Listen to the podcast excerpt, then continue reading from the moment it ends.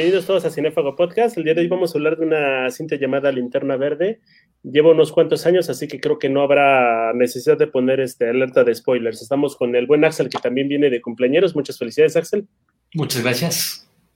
Estamos con Daniel. Perdón por los tropizos que tuvimos hace tiempo. una grabación que ustedes nunca verán, pero ya estuvimos, ya estamos aquí de nuevo cuenta. Daniel, ¿cómo estás?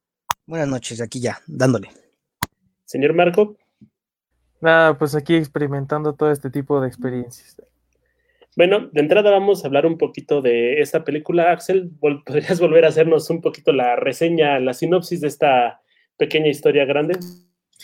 Claro, pues bueno, Linterna Verde es una película del año 2011 que se basa, como dice el nombre, en el, el personaje emblemático de DC Comics y narra la historia de, un piloto de la Fuerza Armada, Hal Jordan, que por azares del destino se encuentra con una fuerza superior extraterrestre que le da un, anillo capaz de transformar o materializar su imaginación justamente para tratar de hacer el bien y salvaguardar a la galaxia. Para esto, bueno, acaba con los Green Lantern Corps y tienen que entrenarlo para eh, eliminar cualquier amenaza eh, espacial. Creo que la película eh, era una, una propuesta bastante interesante por ejemplo, creo que todos conocimos a Linterna Verde, al menos por los Super Amigos o por este, la serie animada de, ah, de Jim Lee eh, a principios de los 2000. Y creo que una película de Linterna Verde visualmente nos daba para mucho. Desgraciadamente, la ejecución fue mala, a mi punto de vista. Eh, la elección de Reynolds como el protagonista a mí nunca me terminó de convencer. Siento que lo teníamos muy eh, puesto en sus papeles de comedia romántica si bien es una versión censurada de Deadpool en X-Men Origins Wolverine, no me la creo y no creo que tenga un porte para ser un personaje eh, que debe transmitir ese poder que hace Hal Jordan, sumado a algunos chistes que yo creo que fueron cuestión de él en el guion, eh, que creo que eh, ah, tunden el, el, ritmo de la película, no se siente con una dirección este, fija, se siente que es todo y nada, creo que incluso intentaron eh, replicar un poquito la fórmula Nolan de poner primero al, a un villano no conocido para guardar por una potencial secuela a el villano fuerte, que en este caso hubiera sido siniestro, tal como hizo Nolan con el Guasón en la segunda parte. Y bueno, ¿qué más? O sea, creo que la película no, no cumplió las expectativas. Recordemos también que incluso eh, Warner hizo una mala jugada para estrenarlo, porque si bien se estrenó a inicios de junio, julio en Estados Unidos, Latinoamérica llegó un par de meses después, lo que hizo que la película se, eh, se filtrara para Latinoamérica y probablemente por eso no tuvo el resultado esperado en taquilla. Eh, Hal Jordan es un héroe ácido, no es el clásico que ayuda a los niños, que baja gatitos del árbol, que da consejos de vida para todos los que se encuentran, ¿no? Y quiere ayudar. Es un humano con problemas, tanto físicos, mm, mentales, eh, que se va enfrentando poco a poco a la vida. No tiene la vida resuelta como muchos otros, tiene que ganársela. Pienso que eso estaba en la película, pero está ejecutado de una manera muy dispareja. Eh, hay, una, hay un sinfín de rumbos que toma la película, tanto comedia como, seriedad, como drama romántico. No, no, trata, no, no aterriza bien todo esto y por lo mismo no encuentra una, una, una cuestión pura. Por ejemplo, em, Reynolds eh, se, le hace como mucho achaque a, su interpretación, pero pienso que es porque no, no mucha gente conoce al personaje como tal como ya dije, es ácido, eh, no es este, recto, es este, como, como bien se dice, es, humano.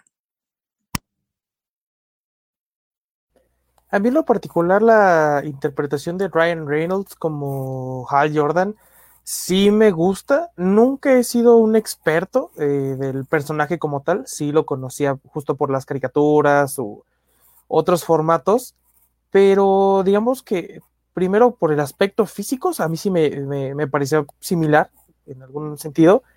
Y por otro lado, pues debo admitir que la primera vez que vi la película eh, sí me entretuvo.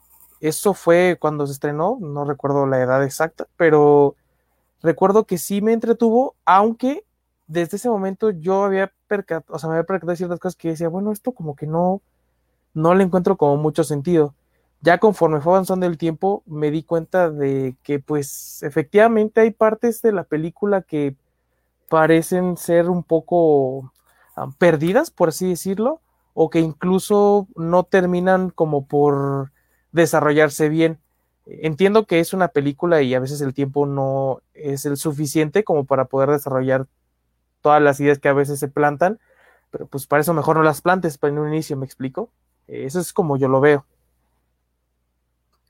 A mí lo que más me gusta de esta película es cómo plantean todo el universo que existe, la división de los 3.600 sectores, lo de manejar la energía esmeralda de la fuerza de voluntad y todas estas cuestiones. Creo que es muy, muy divertido, muy ágil de ver en cuanto lo estás viendo, pero creo que hay cosas que se resuelven por sí solitas, ¿no? Sabemos que nuestro personaje es un fregón porque se acuesta con una mujer al inicio y tiene otra mujer que lo está esperando y se saltan las reglas y demás, pero no nos explican por qué hace las cosas o no nos dicen por qué es un fregón, si a fin de cuentas este miedo que siente conforme va pasando la cinta lo va deteniendo, lo va entorpeciendo, pero no hay nada que lo resuelva, no hay nada que te dé como, no hay nada que te diga, esto me está causando un obstáculo más que diga, tengo miedo, ¿no?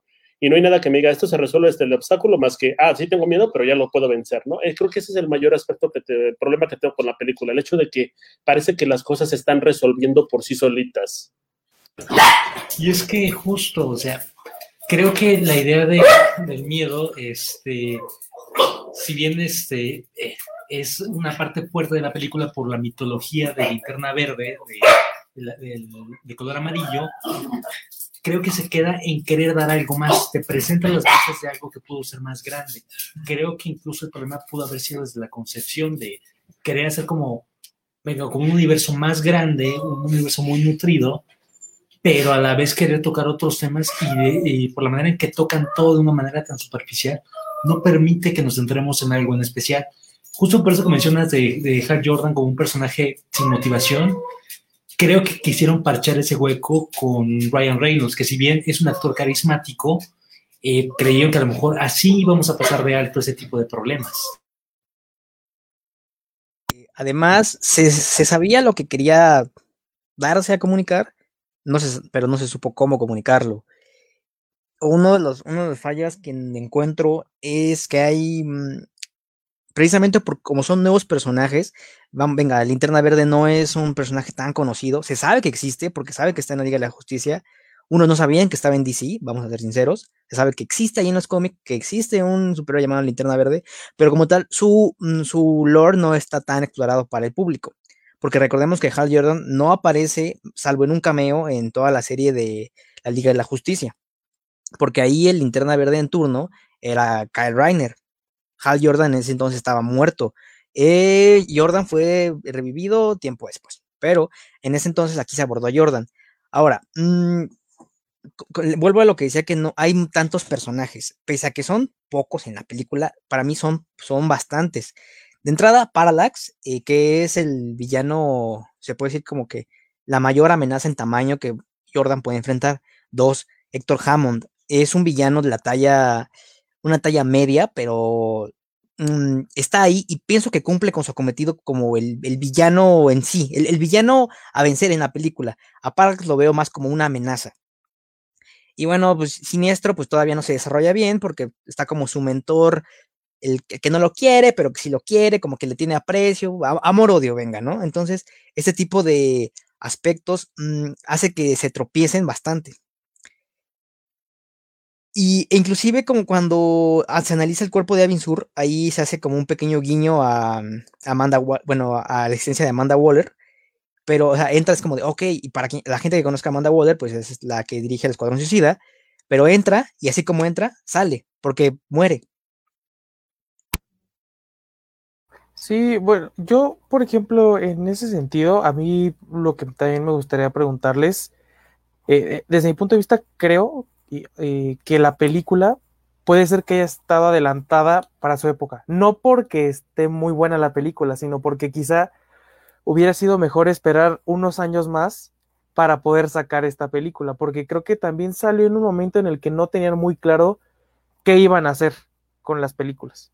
O sea, y, y se nota porque justamente como comenta Daniel, es, hay personajes que se desaprovechan y de alguna manera más adelante los vemos en otras películas eh, no necesariamente porque tengan mucho tiempo en pantalla, pero se les da un tratamiento más diferente porque ya se tiene una idea de qué es lo que se quiere hacer con estos superhéroes. Eh, desafortunadamente no vamos a ver, y digo desafortunadamente porque es un superhéroe que a mí también me gusta mucho, eh, no vamos a ver una segunda parte de Linterna Verde eh, y quién sabe cuándo vayamos a ver como algo, porque no, no, no, no estoy seguro. Si ni siquiera hay director para Flash ahorita, entonces es, es difícil. Entonces yo creo que eh, aquí lo que habría como que destacar desde mi punto de vista es, si bien la película comete muchos errores y también ahorita me gustaría como tocar un poco el aspecto visual, eh, yo creo que la intención no era mala, pero la ejecución sí fue muy, muy, muy mala, ¿no? Más que a, como que atañárselo a una mala dirección, o quizá un mal guion, es más bien como un problema de estructura. O sea, el, el, el tú tener como un producto, pero no saber qué hacer con él, deriva en este tipo de cosas, porque pues no sabes si desarrollas más a estos personajes, o si los matas, o si los guardas, o si mejor esperas, o a qué villanos utilizar, porque pues en una de esas, si hubieran tenido la certeza que se iban a tener una segunda parte, igual y no ocupaban a, varios personajes que salieron en esta primera entrega.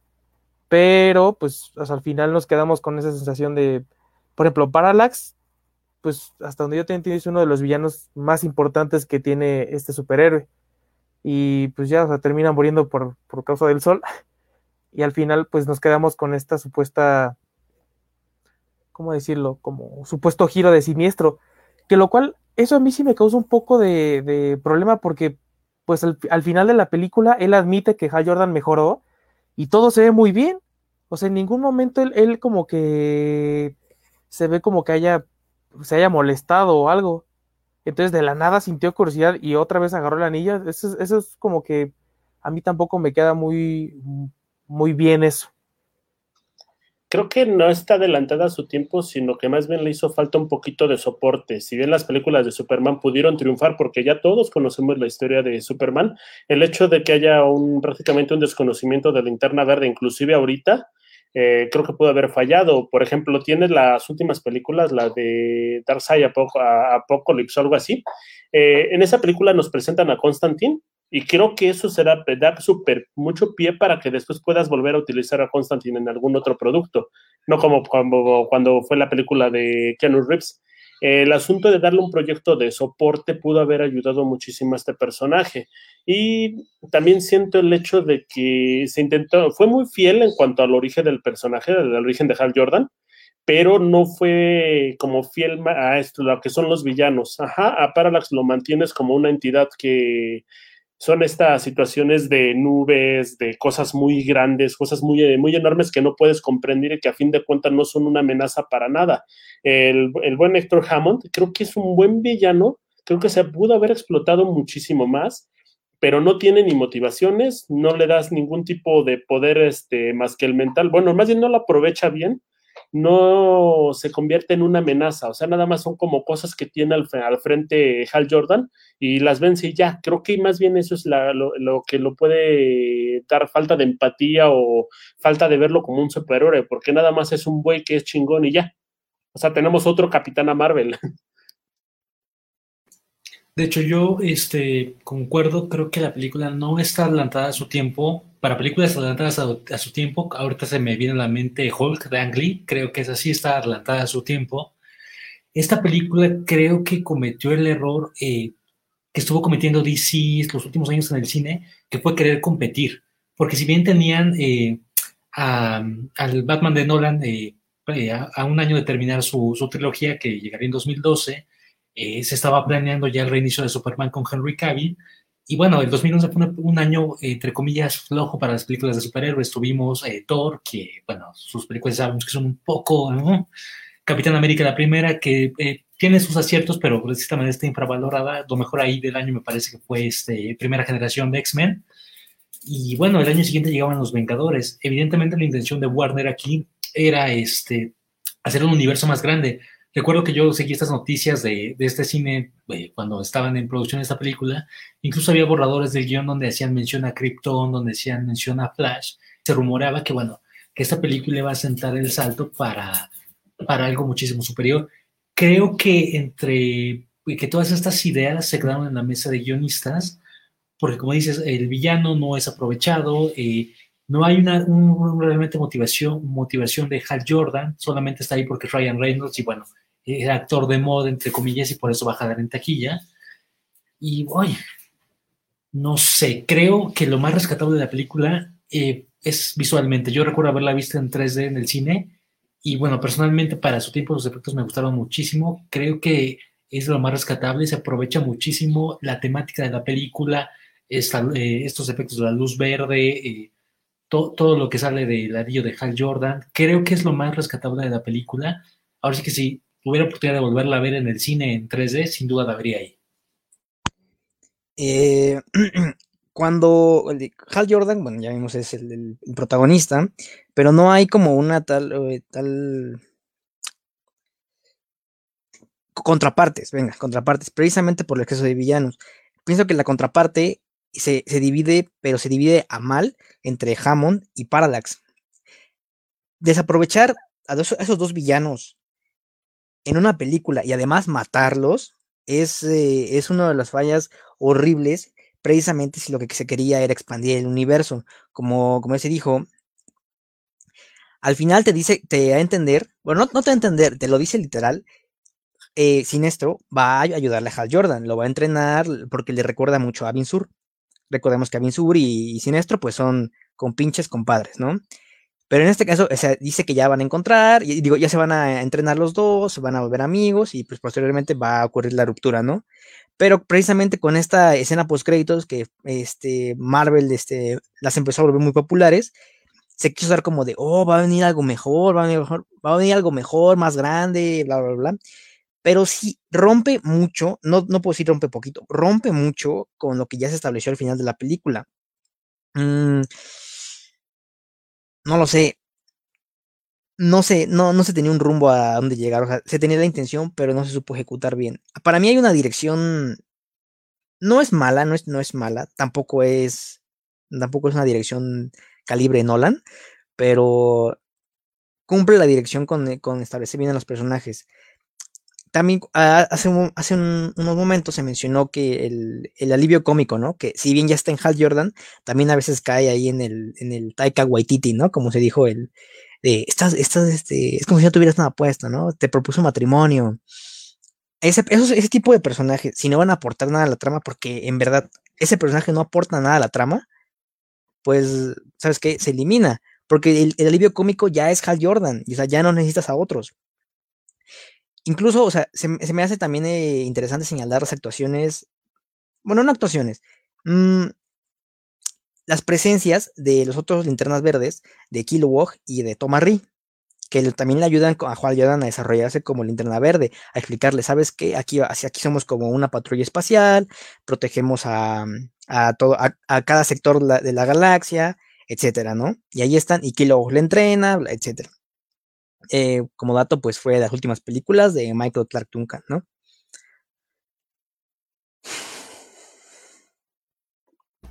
Bueno, realmente eh, aquí, híjole, te voy a tener que llevar la contraria, yo creo que todo este programa, y te voy a decir por qué. Estás comparando Constantine con Linterna Verde. Constantine, por más que sea un personaje que sí ya es popular, ha adquirido más popularidad en los últimos años. Eh, también yo creo que en gran parte, no solamente por la película de Keanu Reeves, sino también por las series. Eh, cosa que Linterna Verde no ha tenido. Tú dices que le faltaba estructura. Bueno, dos años antes, DC ya había sacado una película animada de, Linterna Verde, una muy buena película, que de hecho creo que es lo mejor que hace DC, las películas animadas, esa es mi opinión. Entonces, tampoco estamos hablando de un superhéroe desconocido, porque al final del día, pues sí, o sea, no era el mismo Linterna Verde, pero mucha gente ya había visto la serie animada en la que salía eh, Stuart, que se me hace el pésimo, un pésimo Linterna Verde, siempre se quedaba sin batería, eso siempre, siempre me cayó muy mal. Pero este, realmente yo creo que aquí a lo que me refiero con que estaba adelantada es, llegó en un momento para DC en el que ellos no sabían bien ni qué iban a hacer. O sea, al contrario de Marvel, que pues si bien ya estaba con, esta idea de justo del, universo cinematográfico, porque pues el año siguiente iban a, estrenar eh, Avengers, que terminó siendo digamos como esta piedra angular, por así decirlo, que los catapultaría como a ir creando esta macroestructura de los superhéroes, ¿no? Y que después DC trataría de copiar a su manera. Eh, ya vimos que los años recientes lo ha tratado de adaptar de otra forma. Sin embargo, yo, o sea, yo no creo tanto que le faltara como esta estructura de apoyo. Yo creo que más bien se topó con esta idea de renovación o, en esta idea como de tratar de formular, eh, perdón, yo creo que se topó justo en esa etapa en la que Warner quería crear su fórmula de superhéroes. O sea, para crear este multiverso, este universo de superhéroes, se topó con ese problema, entonces, digamos, termina pagando como esos platos. Por otra parte, en el aspecto visual, eh, yo, por ejemplo, a diferencia de otras películas, creo que ha envejecido muy mal. En algunas partes sí siento que se ve bien la película y en otras siento que se ve muy, muy mal. El traje, por ejemplo, que trae Hal Jordan junto con el antifaz, se ven espantosos. O sea, bueno, a mí no me gustan así nada, nada, nada. Por otra parte, o sea, tú ves a Kilowog y dices, ah, este, este, ese güey sí tiene un efecto muy, muy bueno, ¿no? O sea, no sé si, si fue como cuestión justo como de, pues o nos gastamos todo en esto o nos vamos a las mitades con esto. Entonces, pues creo que dentro del balance estuvo bien. Sin embargo, o sea, ya analizándolo o personalmente, sí hay partes en las que digo, bueno, aquí se ve que la película envejeció mal. O sea, sí, y sin ser como eh, grosero, ¿no? Y para comparación, yo sé que es muy injusto, pero, o sea, solo como para darnos una idea, en la, en la entrega de, si fue la Liga de la Justicia, cuando sale un linterna vemos algunos efectos por muy poco tiempo, pero, o sea, ahí, ahí se ve como un, estilo de energía que se puede como ocupar, ¿no? por eso también yo tengo muchas ganas de ver nuevamente un linterna verde, a ver cómo es que lo adaptarían, qué efectos utilizarían y cómo, cómo harían el traje pues ha envejecido muy, bueno, tienes un punto al respecto, no nos vamos a pelear porque pues tampoco tenemos tanto tiempo y nos podríamos echar media hora directamente en esa discusión, o sea que luego nos agarramos a golpes tú y yo. creo que este, ha envejecido mal, pero curiosamente está en el top 10 de Netflix, está justamente en el décimo lugar aquí en México, no sé por qué razón, no lo elegimos precisamente por eso, pero pues cayó de pura sorpresa. Creo que la película tiene un grave error y es que rompe sus propias reglas. La primera de ellas, o sea, este, recordándolo así a grandes rasgos, está el hecho de que Avin Sur le dice a Hal Jordan, tienes que citar el juramento de los linterna verde. Y no se acuerda del juramento, inclusive se lo dice, la mitad por cierto, pero la lámpara se lo dice directamente al, este, al personaje y pues, ¿para qué? Entonces, ¿para qué tienes que darle esa regla, no? Segunda cuestión, está el hecho de que Kilowog le dice, va a ser el día más horrible de tu vida, te voy a entrenar y vas a vivir un infierno, ¿no? Le, tiene un entrenamiento de como cinco minutos, ya domina la energía y fin, ya se acabó el entrenamiento horrible y pues ya tenemos a un Hal Jordan que domina entre comillas sus poderes, ¿no? Porque también hay cosas que no domina del todo. Y la tercera, que creo que es la más estúpida y la que más me dio risa, está el hecho de que va con los, este, con, lo, con el consejo este, va con Siniestro y le dice, por favor, ayúdenme, porque no creo poder contra todo esto, ¿no? Ya el consejo le dice, no te podemos ayudar porque no podemos arriesgar tantas vidas y la shalala, shalala, ¿no? Y finalmente les dice, no, es que no les vengo a pedir ayuda, yo voy a, quiero pedirles permiso para dejarme enfrentar a esta amenaza yo solo. Y a fin de cuentas, ni siquiera necesitaba viajar hasta el planeta para decirles eso y ni siquiera necesitaba su permiso para tratar de defender al planeta solo. Creo que la película está plagada de estas situaciones y creo que por eso la hace mala. No creo que el guion sea sea pésimo, pero siento que la forma, la, la forma en la que resuelven las cosas sí lo es. Es que la película prácticamente creo que hoy, de manera simbólica, hoy eh, llega a, venga, a resolver eh, de cierta manera los problemas de Warner en, ese campo inexplorado de los superhéroes de una manera muy incoherente, ya como lo mencionaste con estas situaciones que ocurren. También quisiera ahondar un poquito en el tema este, sonoro, yo personalmente no recuerdo ningún tema así, venga, que de, género, ¿no? Que, que, te provoque algo. O sea, creo que, por ejemplo, tenemos los temas de Danny Elfman, de Batman, de, Super, de Spider-Man, John Williams de Superman, incluso el tema que compuso John Ottman para, este, para los X-Men, incluso ya más recientemente con Hans Zimmer y el tema que se echó para Superman y para Batman, que prácticamente, pese a que son temas de hace menos de 10 años, son emblemáticos, para este, Linterna Verde, es que yo creo que se gastaron todo el presupuesto en, venga en la, onda visual, porque no recuerdo una composición así que tú digas, esto representa a Hal Jordan, esto, o sea, esto, genera el poder, me, genera algo verlo así. Y sí, como, como mencionamos un poquito al inicio, tiene esa maldición de, de Capitana Marvel, o sea, de, de es un Gary tú. Primero no puedo hacer nada y de repente en 5, 6 minutos puedo hacer todo. Tipo Rey que puede dominar un sable de luz y vencer a, a Kylo Ren, que es un Sith sumamente entrenado, ¿no? Eh, y es curioso en el sentido de esto de la banda sonora porque tienen a James Newton Howard, que este cabrón le ayudó a Zimmer en la trilogía de Batman. Pese a que no, me acuerdo si está acreditado en las tres este, películas, pero este brother le, le ayudó, o sea, y no fue como de, ay, te presto mis instrumentos, no, o sea, como que el, el, men ahí le estuvo ayudando, le, compuso, y así, y es curioso esto que mencionas. Respecto al tema visual, lo quería dejar al último para mí, no es porque ya estamos acabando, pero, eh, pero yo sí lo veo bastante bien. Para mí no ha envejecido los, los efectos. Pongo en comparación dos películas muy importantes, que son eh, Capitán América y Thor. Thor para mí cumple bastante bien con sus efectos, pero Capitán América, si te das cuenta, en muchos aspectos, salvo en el, en el Steve eh, Escuálido, a Capitán América sí le hacen falta varios efectos, varios, varios pulidos ahí por acá, una contra pantalla verde, eh, los exteriores, cuando van en el tren. Pero con linterna verde se hizo un detalle para mí increíble. Incluso supo cómo aterrizar esta idea del traje de mayas, que, los vemos en los cómics o lo vemos en la serie animada, y supo bien adaptarlo a live action. Porque como esta idea de tener el, que es verse los músculos, eh, con los alienígenas como verse como raspado, como ver la superficie, o sea, con, solo ver, verlo, sabes cómo se sentiría al tocarlo. Al igual que con Sinestro, al igual que con este mm, los guardianes. Salvo, salvo que tuvo como un, un, efecto muy Galactus. la, amenaza, la amenaza, la amenaza humo, ¿no? Es lo que ya dijimos, la amenaza, la amenaza sombra ahí, pienso que se flaqueó. Se tenía un presupuesto increíble y se, dijo, ¿saben qué? Vamos a destinarlo a estas partes y esas partes, pues, mmm, las dejamos aquí. Incluso recuerdo que antes de estrenarse, salió una noticia que decía que Linterna Verde necesitaba todavía 9 millones de dólares para financiar sus efectos.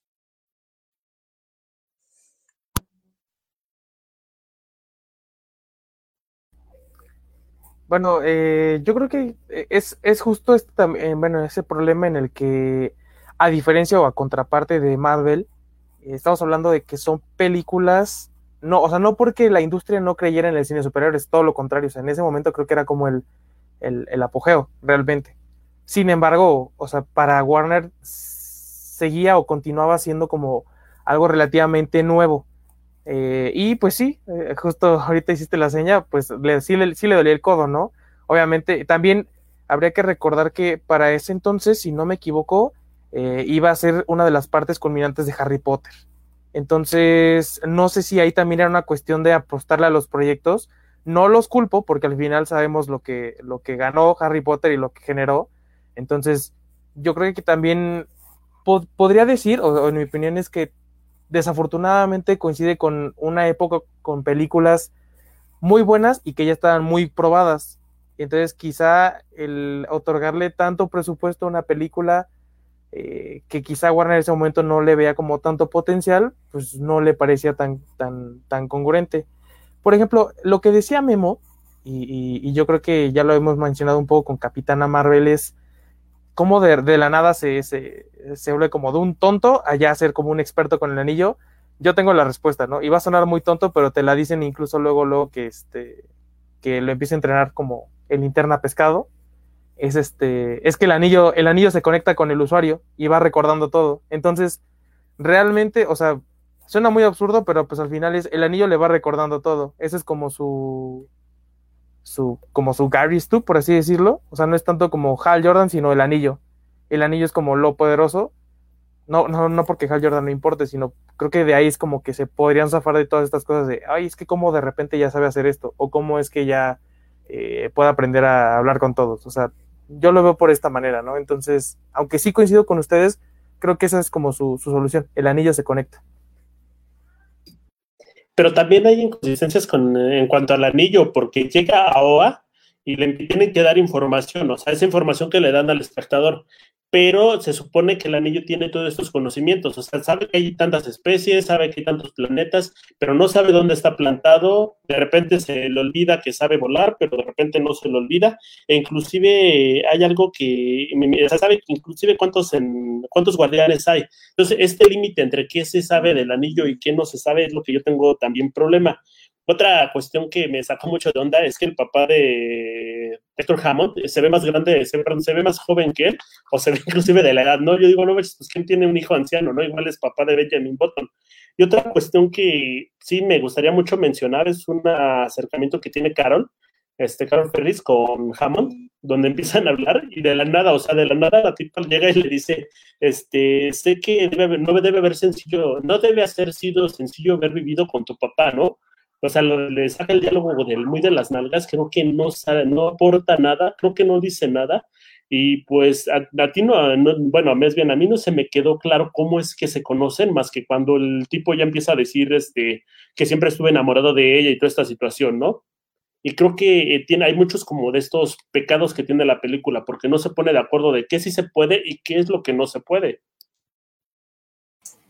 Ahorita que mencionas eso, creo que incluso los personajes eh, secundarios humanos están, pasan como un segundo plano o no tienen la misma, la misma importancia que, todos los linternas, ¿no? O sea, porque pienso, eh, por ejemplo, todo, todo el tratamiento que le dan a, Hal y todo su entrenamiento que tiene, y creo que dejaron por, a de largo lo, el plano terrestre.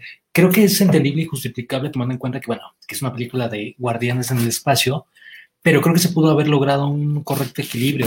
Respecto un poco del personaje, ya lo mencioné eh, cuando hablamos de Capitana Marvel, eh, a mí me hubiera gustado que quizá para esta película hubieran hecho algo similar como lo que hizo Edgar Wright con Ant-Man. No sé, creo que hubiera, sentido, yo sentido más orgánico que hubiera aparecido eh, Alan Scott como una especie de flashback con los 40 y hubiera servido como mentor para Hal Jordan creo que hubiera sido un acierto y ahí hubiera innovado bastante la película porque es algo que Marvel eh, no, no habría hecho todavía, lo hizo hasta el 2015 con, justamente con Ant-Man. Pero ahí entonces hubieras, hubieras, no, tuvieras que haber prescindido de varios personajes, que en este caso era Sinestro o Kilowog y Tomarri, porque pese a que no fungen como los grandes Miyagis, mmm, están ahí para entrenar a Hal, para guiarlo. De la buena manera con, con Kilo Ri y de mala gana con Sinestro. Ahí pienso que entonces hubieras tenido que decir, bueno, ok, Sinestro no está porque está de viaje con, en otro sector. O Kilowog está en una batalla y así. Porque precisamente sumarle otro, otro personaje a una película que ya de por sí tiene personajes desconocidos, en el cual el tratamiento no es el adecuado, pues hubiera chocado más como te digo, yo hubiera prescindido de varios personajes, al menos como te digo que el compañero Teca Waititi alivio cómico y, em, mm, y un villano para la o sea, esa, parte sí la entiendo, pero creo que hubiera sido más orgánico que, o sea, yo sí hubiera eliminado a esos dos linternas, Siniestro y Killboard, para que hubiera, para que estuviera Alan Scott en la película. Creo que incluso hubiera sido más orgánico que el mentor de, de, Hal Jordan fuera justamente un humano. Creo que no tendríamos estas inconsistencias que, bueno, que viene arrastrando toda la película. Hubiera sentido más natural el que ya un humano maneje el anillo. ¿Por qué el humano maneja el anillo? Porque su predecesor de los años 40 eh, ya había manejado un anillo. Incluso hubiera sido interesante esta relación como con un padre, hubiéramos ahí agregado, hubiera tenido más sentido este flashback que es vital en la mitología de Green Lantern con, con Jordan, cuando su papá se muere ahí en el avión. Hubiera sido más, más mejor, ¿no? Como quien dice. Yo, bueno, en ese sentido, eh, no, nunca me había planteado la idea quizá incluir, o bueno, ¿qué hubiera sido si, por ejemplo, Taika Waititi hubiera tomado el proyecto? quizá la película no hubiera tenido tantos errores, pero igual hubiera mantenido una misma línea. Porque aquí al final del día, eh, achacarle como todas estas inconsistencias, quizá al director, creo que justo va de la mano de, de esta falta de un proyecto. No, no sé cómo lo ves tú, Memo. Mm, yo creo que tiene, tiene que ver con inconsistencias de guiones y también que se les acabó el presupuesto. Estamos frente a un universo que es prácticamente CGI. Yo creo que más bien la película, en lugar de linterna verde, se puede haber llamado este, pantalla verde el fondo, y con eso. Eh, el asunto también creo que tiene que ver, este, bueno, más bien lo que a mí sí me gustó mucho de la película, esta cuestión donde el internet verde no puede crear algo que no conozca, ¿no? Creo que es muy orgánico esta forma como resuelve las cosas. De repente parece ridículo el salvar un helicóptero con un carro, me suena más rápido y furioso, pero creo que es muy afortunada la forma en la que lo aterrizan. Eh, aquí, pero aquí viene otra inconsistencia, el hecho de que la prensa dice, es que todos nos estamos preguntando quién es este nuevo héroe, ¿no? Nadie sabe qué lo hizo, nada más porque se puso enfrente y ya dicen, este güey lo hizo. Ya yo me preguntaría si fuera a cubrir ese tipo de eventos, sería, ¿cómo chingados lo hizo, no? ¿O qué fue lo que vimos? Nadie se pregunta eso en ningún momento y creo que lo ven como de, ah, pues tienes poderes, esto es mágico y ya. Ahora, hay una pregunta que les quiero hacer a todos. Y es el hecho de que yo considero de que, a Parallax no tiene ningún motivo para atacar a Hal Jordan, más que decir, este, ese fue el anillo que me detuvo una ocasión, ¿no? O sea, no creo que esa sea suficiente amenaza para el héroe, para, perdón, para el villano, para tener que moverse tantas galaxias, ¿no? Igual y hubiera sido mejor, quiero acabar con, los, con lo que queda de los restos de Avinsur o algo así que hubiera sido un poquito más orgánico o creíble. Creo que es como ya mencionamos un poco al inicio, eh, Parallax cumple el nivel de amenaza que Galactus del año 2007. Solo está ahí para, venga, para tener como una amenaza superior y aparentemente indestructible, ¿no? O sea, creo que no recuerdo muy bien, pero me parece que la justificación por la que Parallax va a la Tierra tiene que ver por la cuestión del miedo que, siente Scott, si, no mal recuerdo, eh, Scott, que Hal, me quedé con el primer linterna, este, pero fuera de eso, no, o sea, tiene una resolución muy burda y no, no, realmente creo que este villano está desperdiciado, ya como lo mencionaron. Si lo iban a matar, ¿para qué? ¿Para qué lo tienes ahí, no? Y respecto a, lo que mencionaste un poquito antes de, de, la prensa y, y cómo ven esto, eso creo que entre comillas está justificado porque creo que es así como se veían prácticamente los superhéroes en sus inicios, ¿no? O sea, en, los cómics de, antaño, ¿no? O sea, nadie se preguntaba por qué es un héroe, bla, bla. Quiero pensar que no fue horror y que fue un bonito guiño de, cómo veían este, los periodistas eh, dentro del cómic de los sueños 40 Linterna Verde. rescata cierta como de, ah, los periodistas van a, van a investigar, pero eso me recuerda, eso me remite mucho a Superman, y esta práctica, si te das cuenta, no se abordó en las películas de los últimos, de superhéroes, de los últimos, me atrevo a decir, de los últimos 10 años. Porque, mm, si bien, si bien me falla la memoria, la última vez que se, mm, se usó esta técnica, vamos a llamarle técnica, fue en Batman de, de las de Burton o Schumacher. Schumacher. Ajá. Entonces salta bastante. Y precisamente yo, yo le atribuyo esto por el, no sabe en dónde centrarse, si en el espacio o en la Tierra. Entonces, incluso al final cuando Parallax va llegando a la Tierra y se empieza a carbonizar a todos los humanos de ahí, o sea, no, al menos en, mi, opinión, no sientes que está haciendo daño, precisamente porque hay un desapego increíble con la humanidad de, esta película, porque dices, ay, bueno, no los, está, matando, pero Caso contrario, por ejemplo, eh, no, me, no a hacer comparaciones, pero por ejemplo, en, la película de Avengers, cuando los Chitori están ahí invadiendo y así, sí sientes que hay una amenaza, sí sientes que les están pegando ahí a los ciudadanos, pero en este caso con, con Linterna Verde y, y perdón, los habitantes de Star, este, creo que sí es, no, Ay, Star City. ¿Sí es Star City? Sí, es Star City. Según yo, Star City es de, Flash, ¿no? Este ah, sí, es cierto, no, sí. Póngale el nombre que quiera. ciudad. Costera, Ciudad Costera. Con los habitantes de Ciudad Costera, sientes un desapego increíble. O sea, se los está chupando ahí todos, los está volviendo huesos. Y, tú no, ni te inmutas, ¿no? Como quien dice. O sea. Mm. Y es que es muy raro porque ahorita que planteaste el, ejemplo de, de, Avengers, o sea, realmente no, hemos, no habíamos visto a la ciudad de Nueva York bajo amenaza eh, al menos con esos personajes. Lo habíamos visto, por ejemplo, con el Hombre Araña, lo habíamos visto, no sé, con algunos otros personajes, pero también justo ese es el hecho de no, no, no desarrollar esta conexión entre el superhéroe y lo que lo motiva a salvar como esa ciudad, porque pues, ok, o sea, lo hace porque es lo correcto, ¿no? Pero pues realmente, o sea, sí, creo que entiendo esa parte de pues va carbonizando a medio mundo, pero pues no pasa nada, ¿no? O sea, unos cadáveres más al montón realmente no afectan en nada. Y esta cuestión que planteabas, Memo, de cómo de la nada va directo a Oa y de pronto regresa hacia, hacia la Tierra, a mí también me parece un poco absurdo, pero es justo creo que una de las frases que hemos acuñado en este podcast, que es porque la trama lo necesita. Realmente es por eso, o sea, porque, o sea, si se va a Oa, no tenía el poder suficiente para, para vencerlos, porque también, o sea, en teoría después como que lo, lo arregla, él incluso dice, después de absorber toda la energía que tiene la Tierra, ya voy a tener el poder suficiente para vencer a los linternas.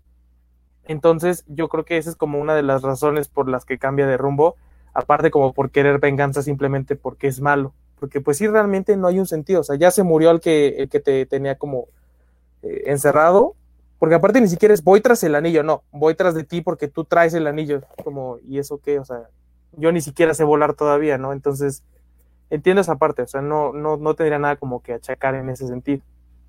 Y creo que el villano es un, una persona muy estúpida, o un ente muy estúpido, porque de entrada le dice, quiero matar a Hammond, perdón, quiero matar a Hal Jordan como, como tal, pero voy a mandar a Hammond para que lo mate y cuando no lo mata eres un estúpido porque no cumpliste la orden que yo tenía. De nada me sirve que tú lo mates porque no puedo absorber su energía y pues nada más voy a tener un cadáver cuando llegue. Ajá, entonces, ¿para qué manda Hammond y por qué se decepciona de que no cumple la orden?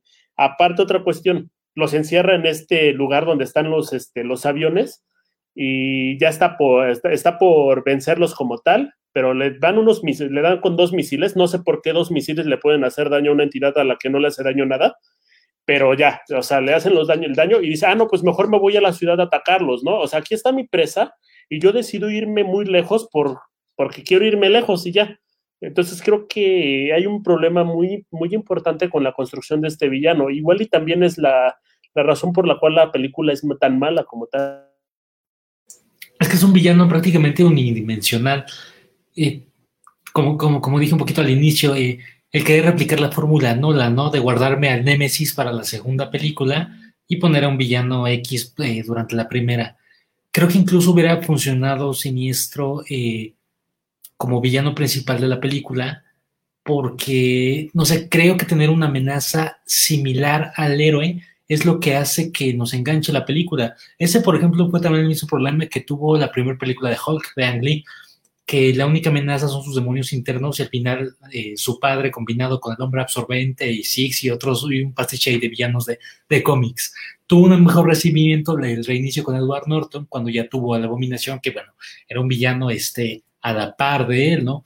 Y creo que es lo importante en este tipo de películas. El hombre araña, aunque el duende verde en la trilogía original no es un villano eh, tal cual una contraparte de él, es una amenaza que está a su par, una amenaza con la que puede, este, con la que puede combatir, no una amenaza omnipresente. Ese fue el principal problema de esta película, bueno, entre tantos otros, pero es que no había un villano fijo. El villano es nada más soy malo porque soy malo, soy una entidad poderosa y que toda la película lo pone como, ah, es que ya viene, es que ya viene.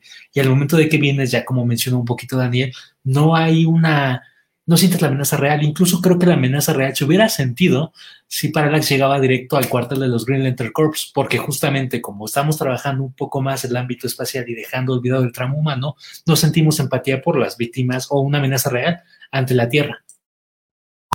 Incluso cuando mandan a los, a los Lanterns a combatir a, Parallax, se chuta a varios, bueno, se chuta a todos, a excepción de Sinestro, y ahí sientes más que hay, que hay una amenaza porque porque hay este apego hacia los lanterns que se está matando. Cuando, ahora, cuando hiciste una mención de cuando Hammond y Parallax están hablando y que eres un tonto, que no obedeciste, pienso que es precisamente esta, este, el no saber cómo tratar a los personajes, porque ya que los tienes literalmente cara a cara, es como de, ok, ¿y cómo van a interactuar? ¿Cómo van a interactuar los dos personajes que se están chutando el título del villano en turno en esta película? No, y ahora, Parallax eh, es una entidad que es muy poderosa, no solo le ha hecho la vida imposible a, a Hal Jordan y a, los linternas, sino también a toda la Liga de la Justicia y parte del universo DC. Pienso que estas, estas entidades que, tienen, que son súper poderosas, que tienen habilidades eh, increíbles, hay que tratarlas con cuidado. No, aquí no se supo cómo aterrizar, no, se supo cómo infundir precisamente el miedo eh, en, esos personajes. O sea, no, no se supo aterrizar cómo, cómo iba a ser la amenaza de verdad. Es como de, hay alguien malo allá arriba y es todo. Eh, está bien muy interesante como eh, yo recuerdo que también mucha gente me decía, bueno, es que ese Parallax no, no se parece al de los cómics. O sea, están, están como que dejando a un lado la figura de los cómics. Y ok, yo puedo entender que ese es un problema. Sin embargo, yo creo que el, el verdadero como problema de raíz va más justo por la estructura del villano. ¿Y qué ejemplos puedo dar? Por ejemplo, Axel mencionaba el hombre araña. El duende verde que vemos en esa película no, no es, o sea, no es nada comparado como al de los cómics realmente. O sea, estamos hablando de un personaje que, pues de alguna manera como muta, pues, o sea, y aquí es un traje, que sí, o sea, tiene problemas mentales, pero es un traje. Y yo puedo entender que quizá por cuestiones de la época, bueno, ni tanto, porque pues ya estaba Mix, Mystic, entonces sí pueden haber hecho un efecto similar. Bueno, a lo que voy es, o sea, el villano no era tal cual como en los cómics, pero estaba tan bien escrito que realmente no importaba mucho si era idéntico o no al que conocía todo el mundo como el, el, Duende Verde original. En este caso, eh, con, con, con, Parallax, yo creo que también es el hecho de no saber explicarle también a la gente, porque no sé si ellos también sabían cómo, o sea, no, no sé incluso si ellos lo entendían, pero como no saber explicarle a la gente como por qué era peligroso que los guardianes utilizaran el poder del miedo. O sea, porque solo dicen, es que uno lo ocupó y se corrompió. O sea, pero ¿por qué? O sea, explica por qué se corrompe, porque al final de la película pones a Siniestro que también se pone el anillo. O sea, si tú te ya te metes a investigar, a, ver los cómics o a ver las películas animadas, entiendes por qué el anillo amarillo es tan peligroso. Porque el poder puede ser sumamente, pues te puede corromper muy, muy fácil. Y también se puede apoderar de ti. Pero algo así como tan sencillo, me parece que se les resbaló por completo. Porque solamente te cuentan así como en un fragmento de 20 segundos que uno de ellos eh, pensó que si podía, se mete como a la cápsula esa donde está como contenido el poder del miedo y ya se corrompe. Pero no te explican como tal esa esencia. O sea, y, creo que ahí también es un desperdicio muy grande porque pues eh, justo, o sea, tú dices, bueno, o sea, está el poder de la voluntad y, el poder del miedo. Pero entonces, o sea, ¿por qué, por ejemplo, cuando dice siniestro va a atacar también con el poder del miedo? O sea, ¿por qué no va a funcionar? O sea, bajo su lógica es cierta, o sea, ¿por qué no lo hacen, no? Y aquí es como, no, pues porque el poder del bien va a ganar. Y ojo que ahí, eh, con lo de esta, esta decisión creativa de hacer a Parallax un, guardián, a mí se me hizo catastrófica, porque Parallax es este, pues una, una entidad que viene desde, desde tiempos de la creación, inclusive antes, fue, de hecho, Parallax es de las primeras entidades que se desarrollaron en todo el universo, porque se dice que la primera emoción que un ser vivo sintió en todo el universo fue el miedo al ser, tratar, de ser comido por otro ser.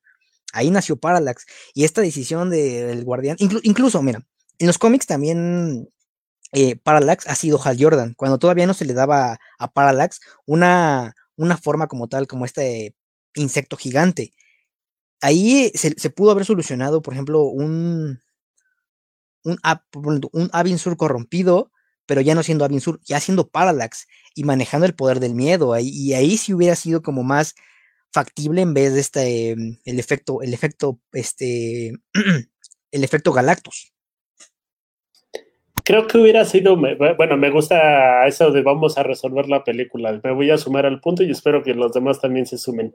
Eh, creo que hubiera sido muchísimo mejor sacar a Hammond de toda la ecuación, manejar que viene la, amenaza de Parallax, y es aquí donde metes a Siniestro. Siniestro se opera, se, se obtiene el anillo, se va a conjugar con el miedo como tal, llega a vencer o a detener a Parallax por algún momento o o llega a ser poseído por Parallax y ahora se tiene que enfrentar a Hal Jordan, a quien en esta película que estamos inventando este, debió haber entrenado un poquito más, eh, o inclusive le puedes dar la situación de este nexo de, con Avinsur. Avinsur llega totalmente dañado a la Tierra, al único que se encuentra es a Hal Jordan, que lo tiene guardado en una base o lo que sea.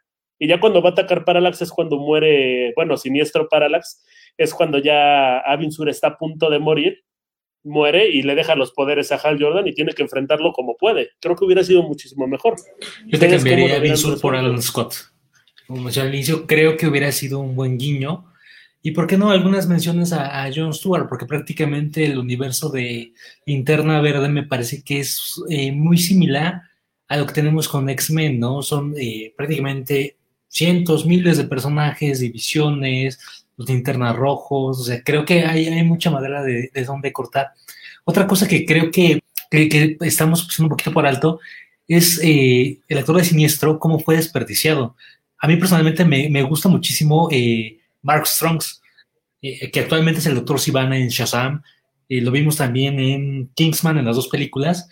Creo que aquí, este, eh, yo por ejemplo no sabía que era Mark Strongs hasta, hasta el momento en que, en que vi el reparto, ¿no?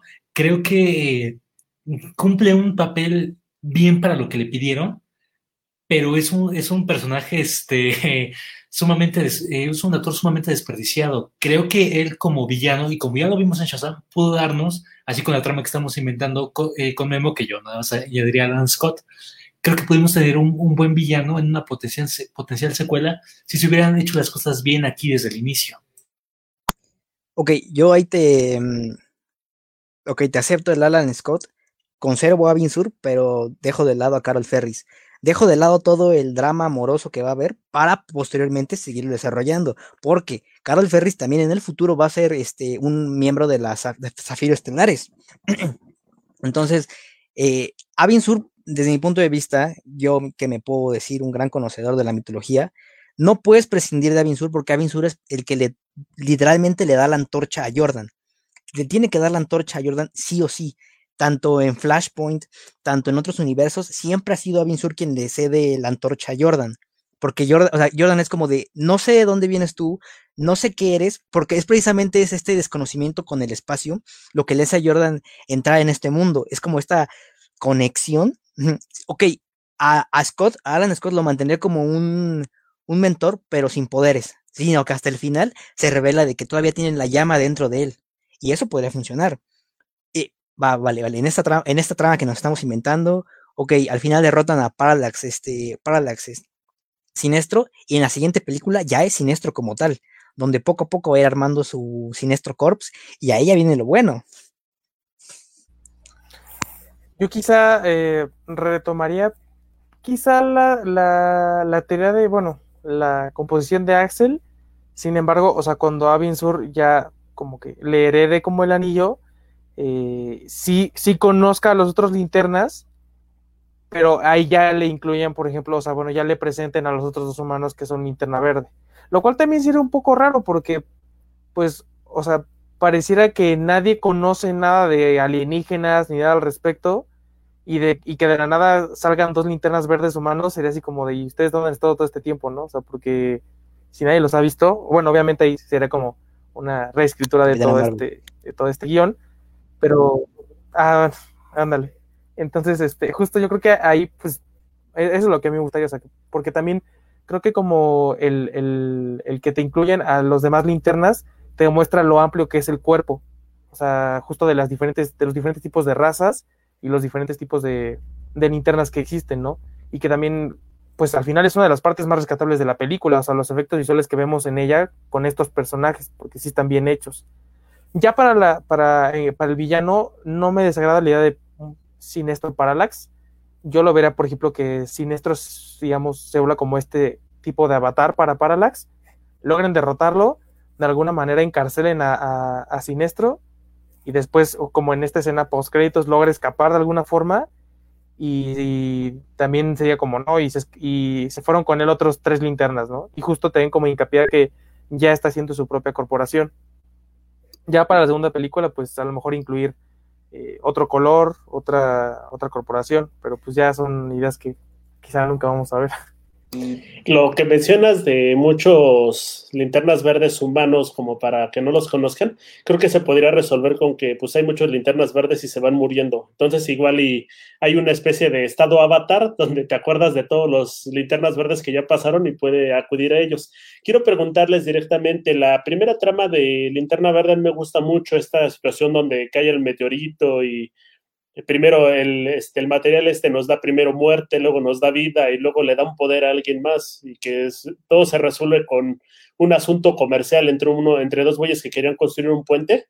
Eh, creo que hubiera también quedado bien, hubiera sido muchísimo más fácil y te hubiéramos tenido un Alan Scott que les hubiera gustado más que lo hubiera protagonizado Alan Scott o creen que está muy bien que lo haya protagonizado Hal Jordan.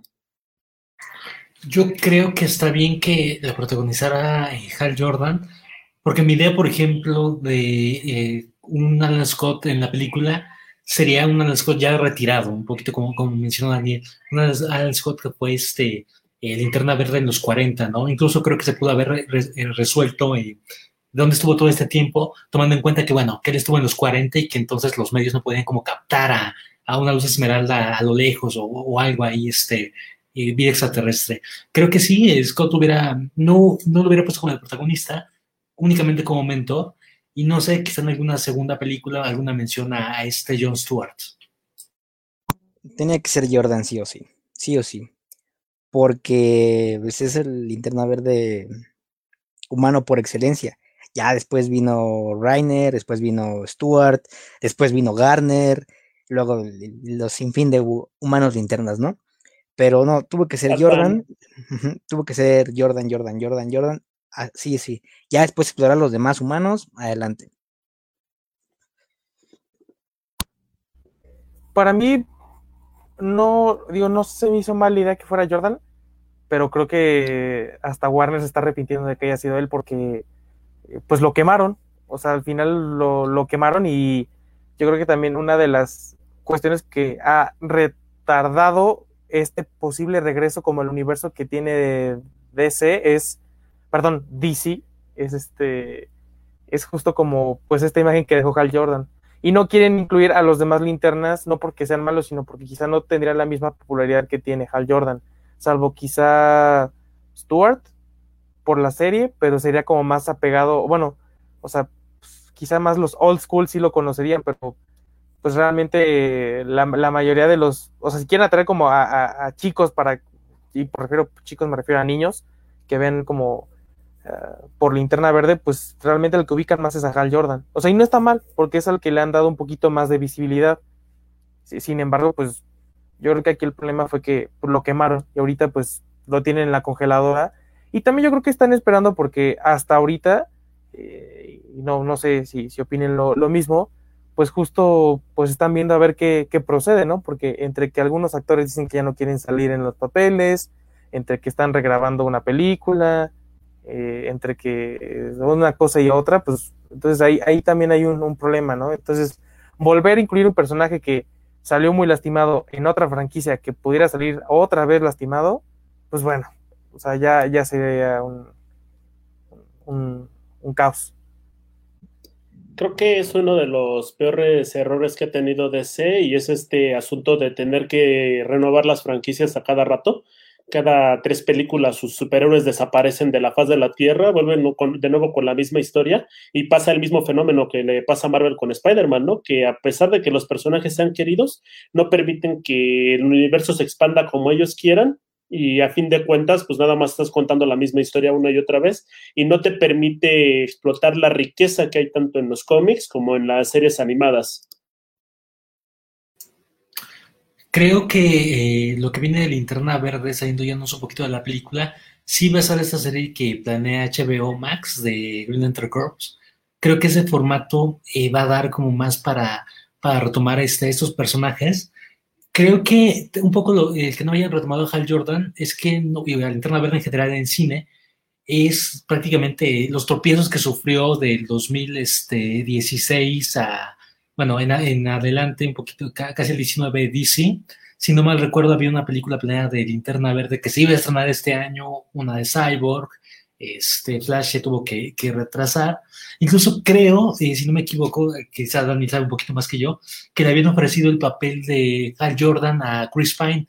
De hecho, Chris Pine tengo entendido que le habían ofrecido, elige lo que quieres y terminó eligiendo a, Steve, Trevor. No sé si, si me puedes ahí orientar.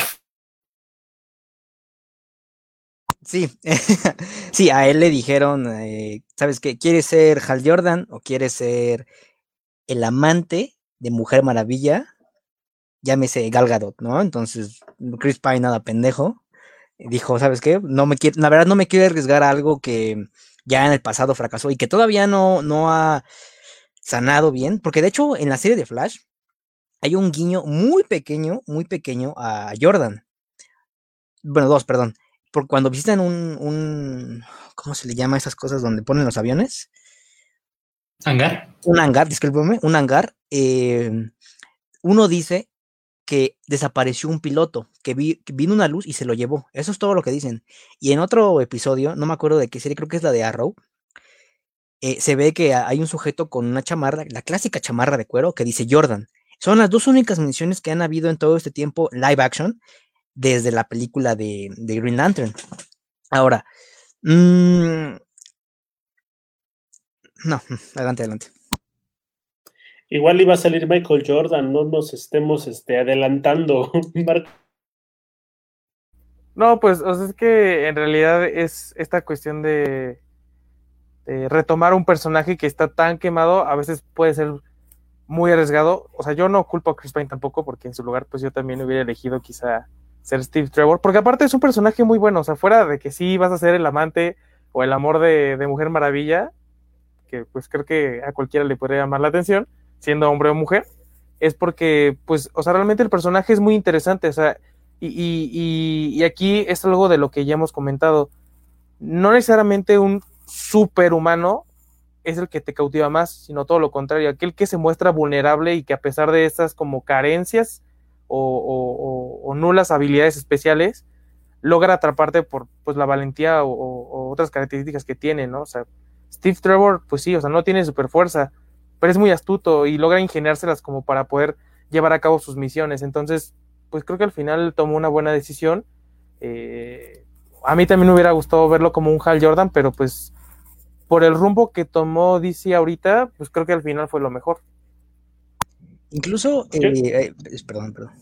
No, no, Bueno, eh, se dice, esto no lo puedo confirmar en ningún medio, trato de estar informado siempre en cuanto al, corte original de, Snyder, se dice que en una de las escenas post-créditos, eh, Toma Ri, el, el, linterna pescado, con para Marco, y Kilowog, iban, iban a venir a la Tierra directamente con Bruce Wayne para decirle que le ayudaran a encontrar a Hal Jordan, porque Hal Jordan en todo este tiempo, en este universo de DC desfragmentado, multiversado, en este universo Jordan ha estado perdido durante todo este tiempo. Entonces, eh, estas eran unas escenas planeadas. No, no he encontrado una, una, declaración oficial sobre si, si esto era verdad o no. Solo he encontrado así como de uno, uno de los efectos dijo esto. Entonces, así como que no, si voy a confirmar esta, esta, esta noticia de una fuente fidedigna, ¿no? Ahora, algo que tú dijiste, Marco, eh, eh, que, con tu explicación de lo que un héroe debe sentir, pienso que hay una escena, solo una escena en toda la película de Green Lantern, donde se nota todo esto, que es justamente cuando Parallax ya está sobre él ah. y Jordan pone su escudo y, y recita el, juramento. Esta escena para mí es lo mejor de la película y donde de verdad se consagra lo que es el personaje tanto en la mitología como en la película, porque si ves que hay una evolución evolución. Hay una evolución en toda la película y llegas a este punto, que es donde de verdad lo encara, supera su miedo y lo enfrenta. Es para mí la mejor escena de toda la película y de verdad que lo que representa ah, de manera excelente, casi perfecta, lo que es Jordan. Y sí, el efecto de. Creo que la historia está bien planeada, bueno, bien, bien pensada en el asunto de que todos los, todos los linternas este, tienen como este asunto de no tener miedo, de ser valerosos y demás, y de que él tenga que vencer el miedo como tal. Pero pasa lo mismo que pasa en muchísimas de esas películas, y es el hecho de que no, no, no te la crees. El personaje no crece, el personaje no tiene un momento clave para hacerlo. O sea, aquí Jordan cambia porque la chica, bueno, Carol le dice, es que pues tú no puedes, tú puedes vencer el miedo y dice, ah, ya se me abrió el mundo, ¿no? Es como el tipo que te dice, pues estoy triste. Y le dices, no, pues ya no estés triste y pues ya se le cambió todo el panorama, ¿no? Ese, es lo ridículo que tiene, o sea, me enoja porque siento que es una película con muchísimo potencial que pues no fue explotado a fin de cuentas.